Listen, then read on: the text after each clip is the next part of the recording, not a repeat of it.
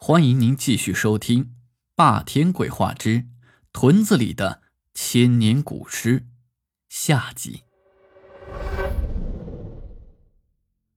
上一集我们说到，吴家屯大旱，很有可能是村中老瓜岗的古尸旱魃所害。于是，全村人都在算婆子的带领下，一起给那座曾经被孙富贵挖掘过的坟烧纸钱、烧香。但是，这村民连祷告带烧纸，大约折腾了十几天，仍然是滴雨未下。于是，大家又陷入到了怀疑之中，心想：这世间恐怕就早都没有旱魃了吧？算婆子好像看出了大家的怀疑，于是他猛然掰断了一根灌木，扫开墓穴旁的荒草，紧接着，一个大洞赫然的就显现在了大家的面前。算婆子盯着土洞，恶狠狠地说道：“看到了吧，这家伙早就成精了。”众人一阵沉默。看来他是敬酒不吃吃罚酒。算婆子一句话打破了村民的沉默：“咱们用水王家灌洞口吧，旱魃怕水，也许能压制下他的旱气呢。”忽然，一个村民提议。是啊，是啊，那就试试吧。其他的人就附和道。于是村民纷纷的去提桶灌水，这一灌还真的有效果。三天之后，果然就下了一场小雨。但随之又发生了另外一件让村民毛骨悚然的事情。就在下完雨的当天晚上，二铁头家的鸡死了几十只，他们的死相非常惨。有的没有脑袋，有的肠子流了一地。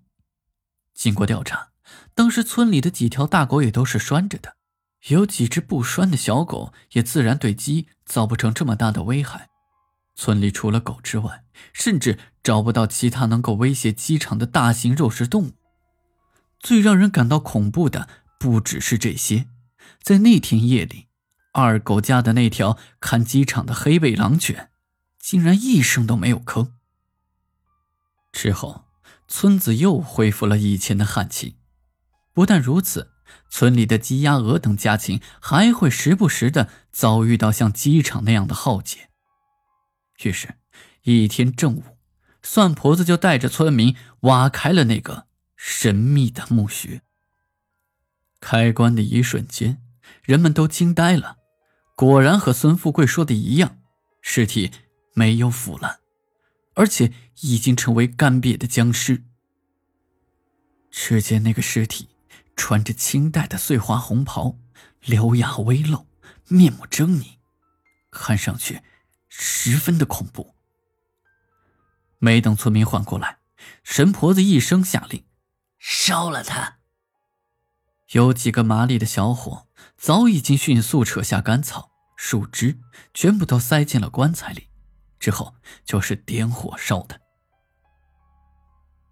随着一声声的噼里啪啦的燃烧声，村民望着一股股黑烟升上天空，直到慢慢的散去。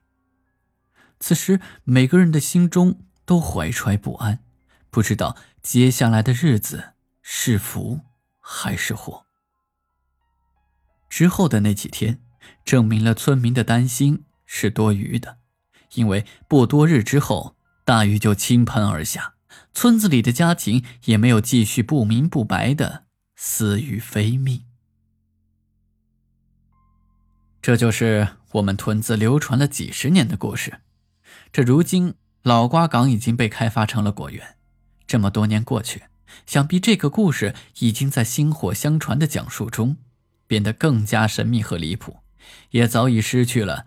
原先的真实性，也许一切一切只是巧合，也许旱情并没有那么严重，也许僵尸只是一具普通的古尸，也许机场的鸡是被自家的黑背犬给咬死的。无论故事的真相到底如何，这都让村民明白了一个道理：在生活中也当是如此，当遭遇到邪恶势力的阻挠。何必向他百般妥协、委曲求全呢？一不做二不休，直接灭了他就是。好了，今天的故事就讲到这里。我是霸天，我们下期再见。